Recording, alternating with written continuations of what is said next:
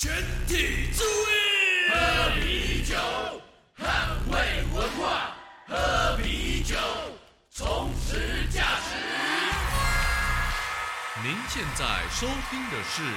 啤酒革命会。欢迎各位朋友收听啤酒革命会 Beer Revolution，我是阿霞，我是安迪，大家好，大家好，今天是我们的今晚去哪喝的第五集。那今天我们要讲一个很有趣的酒吧，它同时也是一个品牌。但是在进入今天的主题之前，我们先进入啤酒革命会的夜配内容。忠实的啤酒革命会听众可能记得，安迪哥阿强偷偷在那抱怨说，台湾已经很久没有以啤酒为主的大型啤酒节活动啦。今天我们要夜配的主角是一场举办在台中的啤酒节，口号是“精酿不死，喝大卖造”。举办的时间是八月第一周的五六日，名称叫做 Change X Craft Beer Festival，改变 X 精酿啤酒节。主办单位是 Change X 的负责人翁达，台湾老字号的啤酒店家以及进口商。过去几年也成功举办三届同样位于台中的大墩林南通啤酒节。这一场啤酒节，顾名思义，就是想要跟大家重新讨论“精酿”两个字。精酿这两个字，作为美国当年 Craft Beer Revolution 高声疾呼的起点，一直是这些年来大家用来行销包装啤酒的重点词汇。这次的主办人翁大认为，精酿是由三个元素所组成：酿酒师的工艺、千年的啤酒文化以及饮酒人的品味。为了呈现这些价值，这一次总共邀约了三十家啤酒厂商，包含了十六家台湾在地啤酒品牌以及十四家进口品牌，总共有六十到七十款的酒款，并且全部都是以桶装生啤酒的方式呈现在消费者的面前。同时，这场活动也以啤酒结合旅行的角度出发，邀约了啤酒酿造师、啤酒评审、啤酒爱好者来做延伸的主题讲座，从看到世界啤酒的灿烂，进而欣赏啤酒、喜爱啤酒。最后偷偷告诉大家，啤酒革命会也不免除的跟干爹争取到各位听众的福利喽！相关的好康抽奖活动，请上皮革会的 Instagram 一探究竟哦！我们八月五号到八月七号等你一起来玩，跟安迪、阿霞喝一杯吧！之前其实前几集提了蛮多的台湾的一些在地酒厂啊，或者独立店家，那这一次要讲的是一个。国外的一个啤酒品牌进驻台湾的连锁门市，没错。而且此时此刻，我们两个手上都有一杯，还怎么讲？对，好，我们今天直接讲了。今天我们要聊的啤酒是一个丹麦的啤酒品牌，叫 m i k e l e r m i k e l e r 那我们今天聊的店家是他们延伸出来的 m i k e l e r Bar 这个体系。对，那我们就稍微就是。因为既然我们讲到这个 m i k e l e Bar 的话，那我们稍微先介绍一下它的品牌啦，好不好？对对，也以防有可能不知道这个品牌的听众嘛。对对对，但其实说真的哦，如果你没有喝过他们酒，你可能看过他们的品牌 logo 哦。对，他们在这几年其实，在台湾蛮红。那 m i k e l e 它是一个丹麦的一个精酿啤酒品牌，那它的创办人叫 m i k e l 然后他是以前跟他的一个老师朋友叫 Keller 一起。创造的一个品牌，所以才会是 Michael and Keller，所以变 Michael 这样子。啊，不过最近这个 Keller 已经早就已经不是教职啊，他也是做自己喜欢的事情，他早就已经离开了。对，对，他已经找到自己的另外的一个事业，然后就离开这样子。所以等于是后来有继续在做的，其实就是刚讲的 Michael，在精酿啤酒界人称方丈。不要问我这个绰号怎么来的。有想兴有兴趣想知道可以去 Google。真的耶，我们是叫他方丈没有错。对对，不然的话会直接再讲另外一集了。对，没错。那他比较有名是当年有一个概念叫做吉普赛酒厂，嗯哼，也就是他没有自己酒厂的啤酒品牌，到处找各个专业的啤酒厂去做代工，酿出来之后贴自己的标，才呃可能卖到各个地方的。那 Michael 他就是算是比较代表性的一个吉普赛酿酒师，没错没错，而且他其实他在他的这个品牌开始做这个吉普赛酿酒之后，越做越好。他还是一个很少哦，就是说你越做越好，却不要开自己酒厂的一个酿酒师啊。对，他们的酒厂到很后期才开。对，目前的话是美国在圣地亚哥啊，然后像英国伦敦啊，然后丹麦啊这几个地方，他们才有自己的酿酒厂。对，这是非常后期的事情。而且即使是这样子，他们现在还是会在比利时酒厂代工。对，继续代工。对，继续不失吉普赛酒厂的一个本色，这样子。没错，没错。对。那我们今天想提的这个米克尔巴他们旗下的一个实体门市，呃，其实算蛮有趣的，因为其实 Mikel 它的一个品牌的 IP，它算蛮成功的，尤其在皮球品牌里面，它已经直接跨足到呃我们所谓假设以其他的用法，它叫破圈，它整个是已经在其他非啤酒的圈子里面也算有名的了。对啊，很多餐饮嘛，然后还有一些什么，像其他有什么业界，他的设计的领域也蛮有名，因为他的哦，这个要讲到他们的品牌的一个设计长叫 Keith，他是一个很有名的一个插画家，也是一个艺术家。那他的呃所有米米凯勒旗下的一个酒标都是由他操刀，哦，那也变成他们很有名的一个特色，这样子。的确，他们的这个 logo 是非常的有标志性的，对，就是大家会觉得很潮，然后就是很有设计感。其实蛮多，老实讲，我们之前有提到过嘛，呃，很久以前在选啤酒的时候会看酒标选酒，其实那时候米凯勒就是我看酒标选酒的其中一个，对，它是会吸引人的。真的非常吸引人。那我们今天为什么要讲到这个米凯勒酒吧？其实也是因为它品牌越做越好之后，它其实已经在全世界已经开了非常多的酒吧了。对，就是光像是大家比较熟悉的亚洲区域啊，就有像可能东京啊、首尔啊、新加坡啊，曼谷啦，对，然后接下来就是我哎、我们台北，台北，对，没有错。所以其实这样算一算，他们其实官方的这个数字，他们其实已经开了五十间酒吧了。对，就是可能哦，你不要说只是酒吧，它可能有些复合式，它可能跟餐厅联名的啊，它可能是一间可能啤酒相关的调酒吧啊，就是各啊种形式的店家都都有可能。了解，了解。对，他们是一个比较没有局限于那个形式的一个啤酒品牌对，那些其实光台北就有两间了嘛，对不对？啊。现在剩一间，对，曾经有两间。那我们现在开始介绍，就是他以前呢，曾经有在中山站的南西馆，就对南西的呃的那个星光三月，曾经有开一间叫米凯尔南西。对，对，那当然他的第一间店是开在大道城啦，那我们会叫它是米凯尔 Taipei 或者是米凯尔或米凯尔大道城门市。那这间店其实它在一个非常显眼的地方，如果大家有去过迪化街的话，在迪化街要进去的那个开头，就是可能大家想象迪化街一号的那个地方，它是一个 L 型的路口。对，就是南南京西路的底。对对对，然后跟迪化街跟塔城街交叉口，那边有一个很高的一个绿色的老宅建筑，嗯哼，可能以前有有有些住附近的人有印象。那米凯尔就是直接在那个路冲三层楼的一个店，超级显眼。对，那我觉得其实也蛮适合，因为之前有跟这个台湾的，呃，应该说跟米凯勒合开这个米凯勒坝的一个进口商有聊过。那其实全球来讲，他们在开这个酒吧的时候，呃，他们我们刚提到这个米凯勒的方丈，他真的会现地勘察，他真的会到这个国家来看。哦，所以他来台北了，是不是？对他来台北之后，听说当初也有去像信义区啊或什么地方看，就是觉得啊那地方不符合我们的品牌风格，反而是觉得大稻城这个这个店这个地址，他觉得哦看了之后觉得很赞。哦，而且很有趣的是，其实不只是台北大稻城这间店以外，其他店好像都有类似的就是选点的这种风格，对不对？对他们像那个呃曼谷那边是一个，我记得是一个住宅区里面，它是一个独立的庭院。甚至里面还有什么蓝骨头，可以有人躺在那边喝酒。他在那个庭院还另外设了一个移动式的 tap，就是你可以在那边躺着喝酒的时候，你不用走到建筑物里面，你可以在那边点酒。哇哇，甚至曼谷的楼上也是一间曾经得过明星一星的一个餐厅的一个算是有供应啤酒的一个餐厅。嗯对，所以他可以看到它的形式非常的多元啊。，OK，那我们要不要讲一下这间酒吧它的一些特色？例如，我们最重要的就是它有几个头，欸其实米凯勒的大稻城这间酒头在当时算蛮多的欸，它一开就开了二十四个 tab。对，二十四真蛮多的。对，然后你说真的扣掉说米凯勒要占大多数，假如占三分之二好了，其实也蛮多，有些是台湾在地酒厂啊，或者是呃，毕竟台湾的这个米凯勒进口商本身还有进口其他的国外的精酿品牌，有时候有些特别的，以为在这边就是只有这边供应这样子。对，那这些大多还是以美国的酒厂为主。哎，对，其实哎没有这个这个进口商啊，诶，这个业界的超级老前辈、大是学长啊，真的真的超级老前辈。对，右航它其实呃进蛮多其他国家，其实也有像经过英国啊，也有经过像是英国的云水啊，或者什么索恩桥啊，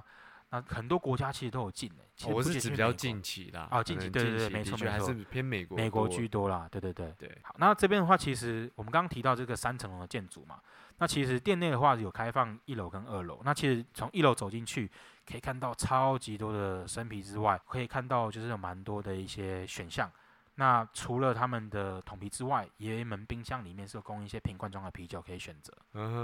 所以有时候你想外带，或者是想喝一些其他的类型，这边也是有其他选择。没错。那食物呢？哦，食物来说也蛮有趣，他们是跟大稻城当地一些店家合作，像我记得他们卤味好像是附近的，忘记是小春楼还是小春园，就是也是大稻城这边卤味，然后去合哦作。那有一阵子也有挂包，就对是。我蛮有印象是挂包 然后还有像是跟大稻城的咖啡店合作的一个肉桂桂卷，对对对，这个都是算是蛮在地的一个食物。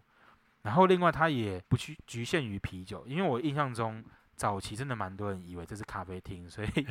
走进来问，对不对？进来说、啊、我要喝咖啡或吃甜哎、点之类的。这倒是有哎、我我之前在喝酒的期间就看过好几个客人进来问这样，对。然后现在他们真的也有咖啡，也有甜点，哇，甚至也有其他的无酒精饮品，像康普茶啊，或者是哦其他的茶类啊，真的是冷泡茶之类都有。所以其实选项变蛮多。那呃，假设你今天要跟一些朋友聚餐，或者是跟朋友就是找个地方聊聊的话，那我觉得这边还蛮适合，因为它的选项真的太多了。对，就其实基本上你喝酒不喝酒，想吃东西甜的，然后传统咸的都有。对对对，这个其实都还蛮合适的啦。对那它一楼其实位置不多，其实主要还是让大家吧台点餐为主。当然，这跟老宅的设计有关啊。毕竟就像我们之前提到吉姆老爹一样，就是大稻城这边蛮多的老宅，其实你都不太能够真的做那么完整的装修。没错，而且这边我记得好像也是一个忘记是哪一种等级的古迹，反正就是那种你不能够再有明火还是什么的。哦，连火都不能开那种。对对对，它是一个就是有有登记在案的一个 老宅。哦，大家小心一点哦，对不要在里面抽烟哦。对，不能在那边抽烟，对没错。它一楼虽然座位数不多，但它二楼其实的座位就算蛮多的了。对对对，那三楼其实更好玩，因为三楼其实有时候会办一些活动，我觉得还蛮有趣的。对，就包场啊，这可能大家要各要跟那个他们店家洽询啊。对，其实它像之前甚至还有办过这个这个啤酒侍酒师的考试，对，会还有讲座之类对，的，还有一些啤酒的一些讲座，所以这个米凯勒的这个酒吧它其实蛮多元的，它不光只是一间酒吧而已。没错，然后像是呃大稻城这边很有名的那个 Gin and Tony Day，之前都在这边办，他们其实也是举办场地之一。这样讲好像很奇怪，可是其实米凯勒这个品牌，它其实真的有自己的琴酒啊。对对，其实米凯勒他做到后来，他的发展也是蛮多元的。对啊，就是这边其实你要喝到他们自有的烈酒，然后甚至是他们自有烈酒调酒，之前也是有期间限定的供应过。而且不止琴酒吧，我记得他烈酒还做过其他的。也有啊，就是而且他们会跟一些可能友好品牌拿就是啤酒的桶来做那一类桶成风味的烈酒，哇，这个真的是很多元。真的真的什么都有这样。的那我自己的话，因为好，我以前在台北的时候就住附近了，所以对我来说，它就是一个下班之后回家路上，或者是呃回家以后走路就可以到的地方，这非常方便，这非常方便。所以我真的以前非常常去。好了，那我们先不讲这么多元好了。既然我们是要讲啤酒，我们要不要多琢磨在它啤酒的一些特色？对，我自己觉得啦，他们家的特色在于，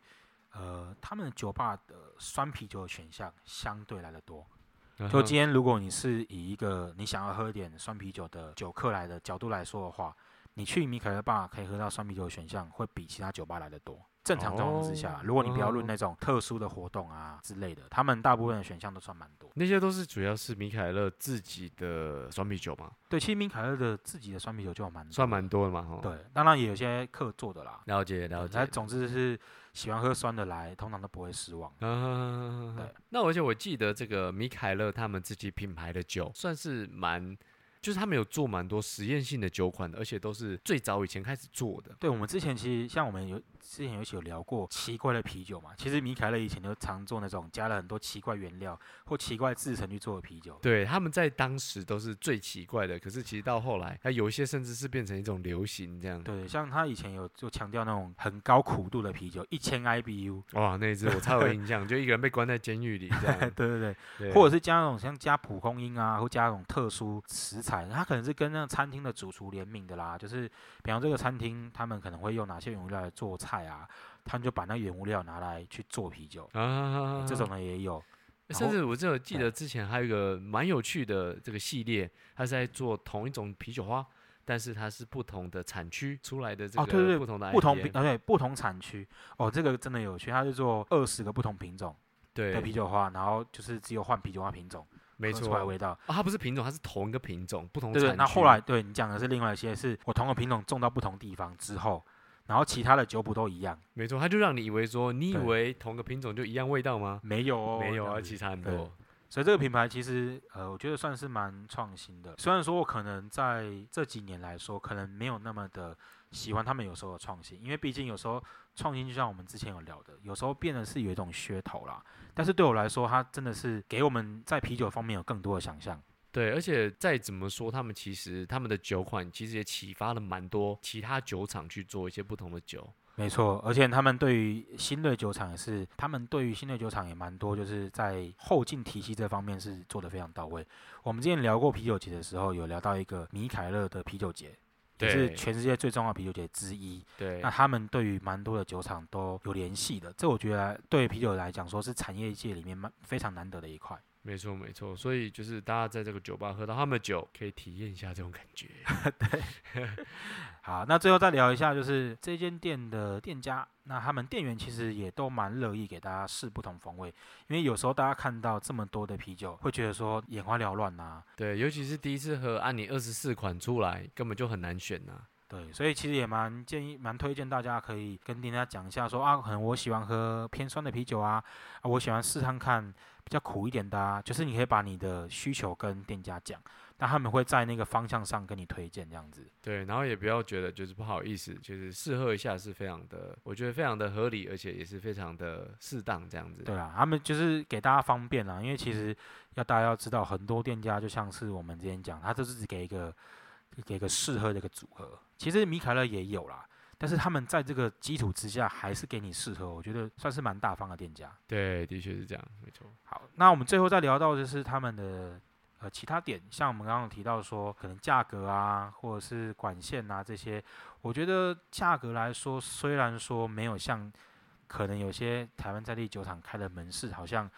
价格很杀或容量很多，可是它提供个更多选择让你选。有时候我们大家喝酒，并不是说要喝很很多，可是我想喝的是很多款。对，那我觉得像这种想要尝很多种不同的风格、不同的品相的人，但是你又不想每个都喝很多的，我觉得其实就还蛮适合的，因为毕竟他们的小杯是两百五十 CC，其实跟外面的酒吧比起来是更少的，大概对，大概大概两百五十左右。大概两百五十。对对对对对对。但我觉得用 tasting glass 的方式喝也不错啊，他们的试喝组合一次可以喝四款，那其实也可以选到蛮多你自己想要喝的。对对对，那一个缺点就是、诶没有啦，这我个人啊，我觉得拿个酒要爬楼梯有点麻烦，哦，对，就是，可是你知道老宅就是那个真的蛮难的。然后那个楼梯又不是特别好走，哦这边偷偷跟大家讲个小彩蛋，如果大家有去的话，走那楼梯的时候，不妨抬头看一下，你可以看到意想不到的景色哦。真的，也许是看到你不想看到的东西，有可能哎、哦。这个我们到时候用照片给大家看。好好好好。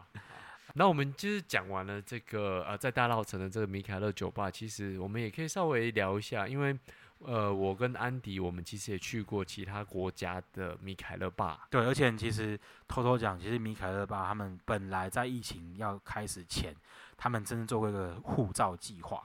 就是他在全世界很多的米凯勒吧，你只要去就可以盖章，哦，然后甚至集邮之后，你可以免费参加他们啤酒节。然后我自己去的话，目前是去过东京跟丹麦两个地方的。那其实米凯勒他们的酒吧都是以城市为主啦。我在东京去的时候是在他们刚好在重开的时候，二零一七那时候特别，因为他们重开，所以找一堆啤酒好友，大家一群人去那边朝圣。那地方现在目前在涩谷。那如果大家在看他们最近的动态，可以发现他们前阵子才在涩谷那边又重开了一些新店。目前的话，哦在东日本就至少有三间米凯勒酒吧，哇哇，对每间都有自己的特色。有的我记得有一间还是汉堡啤酒吧，也就是他们主打是汉堡搭配啤酒。哇，哎、这个在日本，然后又汉堡，这是蛮冲突的一个景象，这对，样。但其实东京是一个蛮崇洋的一个，就是蛮异国交融的一个城市啦。所以我自己还没去过，因为它开的时间就是在疫情的时候。也是没关系，快快了，快了，有机会大家有耐心，对对对对对。那另外再是去丹麦，哇，这个就更加的壮观，因为我还记得是去丹麦旅行之前，特别先调查一下，到底在丹麦有几间米凯勒相关体系。我那时候只查了哥本哈根，就至少有二十七间。真的，其实我们刚刚讲到五十件里面，其实真的是一半都在那边。对，所以我说真的，像我们之前在聊什么米米凯勒啤酒节、啤酒周，是真的整个哥本哈根都在米凯勒。因为的它的门市真的太多了，你会到处几乎都会看到，就搞得跟像 Seven 啤酒节一样，到处都是啊。到处都是。对，那你觉得那边的米凯勒的一些特色，应该说在哥本哈根当地的米凯勒有怎么样的东西，是我们可能在台北米凯勒比较没有办法感受到的东西？那边的话更加分众，因为其实大家知道，北欧是呃，北欧在前在这几年来说，他们是一个餐饮很重要趋势的一个领头羊。所以其实米凯勒他本身跟很多北欧的餐饮的业界人士都很好，他们做了很多餐饮跟啤酒搭配的实验的门市，也就是像我们之前有提到说，像川川二三啊，他们是把烤串跟啤酒做个搭配啊。那在哥本哈根有更多这种米凯勒啤酒跟餐饮的搭配。甚至有更多小众的啤酒专门吧，比方说专门喝酸啤酒的啤酒吧，可能专门是喝哪个类型的。那其实我觉得这都是非常有趣的地方啊。所以他们那边是几乎是每一间都有餐酒搭配的东西吗？还是只是某一些特定的店？对，其实每间都会有餐，但是他们都会有自己的大餐特色，所以我觉得我真的是去那边好像都是去不同地方一样，啊你不会觉得说好像都去像星巴克每个地方就是都长一样，都长得很差不多的。对对对菜单都差不多，没有，他们每间的特色都还差异蛮大的。了解了对，解，很推荐大家，如果真的有机会去的话，可以来尝试一下米凯勒哥本哈根之旅。真的，这有这有时候这种体验其实早就已经超越啤酒的体验了。对，它是一个完整的品牌体验那种感觉。对对对，没错。好，那是我的部分的话，其实我去过这个新加坡跟旧金山的。那这个新加坡，它之前它是开在这个小吃街，有点像是小吃街的地方，所以等于就是是说，哎、其实它有一个公共区域的座位嘛，那你就可以就点杯酒，然后就可以在旁边就点杯热沙，呃，点一碗热沙这样之类的。听起来不错哎。对，听起来还蛮不错的。就他就说，啊，我没有我没有跟你摊酒搭配，反正你自己去买，旁边全部都是小吃店或者是有些人吃一吃之后口渴，哎，要喝什么呢？来喝我的。那我们就喝啤酒吧。对对，那听说他现在已经呃已经搬家了，然后换到另外一个地点，这样。对，他也是在疫情期间重新找地方重开了。没错没错。那另外一间就是旧金山啊，旧金山它这间它其实开的反而是比较在市区的地方，那比较跟其他的城市比较不一样嘛，因为有些城市刚刚提到说他喜欢开在一些比较特别的一些地方，那旧金山这间它还是蛮市区的。对。对，那这间的话，它我觉得它蛮好玩，就是它的选项，当然我没有去过这个丹麦当地，但它的这个瓶瓶罐装的选项还蛮多的。就是说，哎、它有一个酒单，专门是这种，哎、可能是好几年前的当年做的酒啦，然后你就可以从里面去可以找到很多以前曾经出过的酒，这样。而而且好像我听有去过朋友跟我讲，其实也不限说他们自己的品牌，是他们自己觉得呃个人喜欢的一些啤酒品牌，然后他也窖藏了很多就是成年的啤酒。对对，其实这个东西也是有的，对啊，而且就连不只是瓶罐装，其实就连那个 tab 上面，有时候也会出现一些意想不到的一些酒厂的酒，那一样也是因为他们觉得喜欢好喝，想要在那边卖这样。对这个其实我觉得真的在他们不管全世界哪些店家都会有这样的一个特色啦。对对对，那偷偷再跟大家讲个秘密哦，阿霞酿的酒有出现在旧金山米凯勒坝过哦。哦，应该拍一下照片啊，照片啊，这个没关系啊，这是好汉不提当年勇啊，我们不说这个，我们说这个。OK，然后最后跟大家聊一下，他们除了这些酒吧之外，他们还有一些延伸的一些算是延伸活动，有一个他们的秘密组织，也不算秘密组织、啊，密组织就叫米凯勒慢跑俱乐部。哦哎，，对，就是大家听起来喝啤酒又跑步，感觉很冲突。但因为方丈他本身本来是一个田径选手，他甚至是拿体育奖学金去念书的，所以他后来在酿酒之后也在做这个重新开始跑步之后，本来只是他们自己一个员工运动，后来变全世界都有这个组织，就是在啤酒吧组织起来的慢跑活动。真的，而且他还为了慢跑设计了一支酒款，对不对？就专门给这个你慢跑完可以喝的一支酒哦，甚至还有设计无酒精的酒款。哇，贴心贴心，对对对，其实台湾也有啦，我自己嗯曾经曾也是经参加过的。没有，因为现在疫情关系，大家比较不就是比较不会建议说要可能群聚运动啊之类就暂停啦。可是其实，在全世界还是有很多的一个呃地方，他们还是继续在持续这个慢跑活动，对，算是蛮多元的部分，也给大家就是可以网络上搜寻一下。好，那我们回到这个台北这大稻城这个酒吧，我们就做一些重点整理好了。对，它的桶皮、生皮，我们第一个聊到的这个部分，真的就多啊。其实二十几款在台北来说都是高标啦。对，真的，就是其实超过二十支以上，真的就是不容易了。对啊，那第二个是它的一个轮替速度，其实瓶罐装的话还好，呃，因为他们的冰箱没有很大，所以其实算快。那它的那个桶皮的部分其实要看啦，其实有时候是看品相，有些的确是会稍微久一点，但是其实大部分来说它的状态都还是 OK 的。对啊，偶尔如果出现那种就是可能风味比较太特别、太过强烈，也许它会卖比较慢一点。对，但是这个我觉得都可以跟店家反映啦。其实你跟店家讨论这些，他们都很愿意跟你聊这一些的。OK OK，而且它现在外带部分，我觉得蛮特别，是呃，他们的外带是会有专用的管线，是先打二氧化碳到底部的。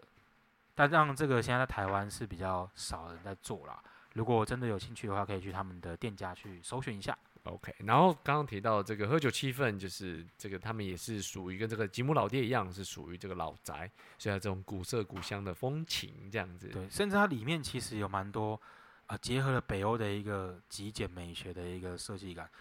老实说，有时候坐在二楼的时候，那个挑高，我就觉得哇，真的是浪费，就是愿意花那个这个空间，然后做这一些，真的是不愧是北欧才会做出来的事情。没错没错，方丈的眼光这样。对，而且因为当初我听说他们的装潢这些都要送到原厂受审哦，不是说我你今天想怎么做就怎么做，还要原厂这边过他们同意这样。对要同意，觉得说有符合米凯的品牌形象才可以哦。OK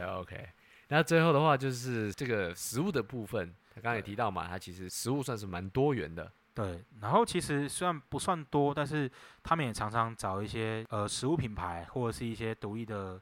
呃食物的店家进来做一个联名的活动，可能是期间限定两天呐、或一个特殊的搭餐的套餐活动，这个我觉得都还蛮不错的。没错，这个就大家如果有兴趣的话，就可以关注一下他们这个网络上的这个账号，不管是 Instagram 或者脸书都可以看一下。对，好了，那最后其实其他真的要 argue 他的点的话，我觉得可能真的就是楼梯蛮陡的。楼梯蛮对，然后还有就是这个价钱，其实说真的，其实会吓到很多可能刚开始在喝精酿啤酒的人，因为呃大家还不习惯这个价钱之前，他们又相较于其他酒吧稍微贵一点这样。对啊，这我觉得就是取向啊，因为你如果想要少量喝到喜欢的东西，我觉得这边蛮适合的。那你说你要追求 CP 值，就是容量越多、价格越少的这一种，那可能真的进口啤酒为主的米凯勒酒吧，可能不会是你喜欢的一个主要的点啦。对啦，但是我们还是要回到我们就是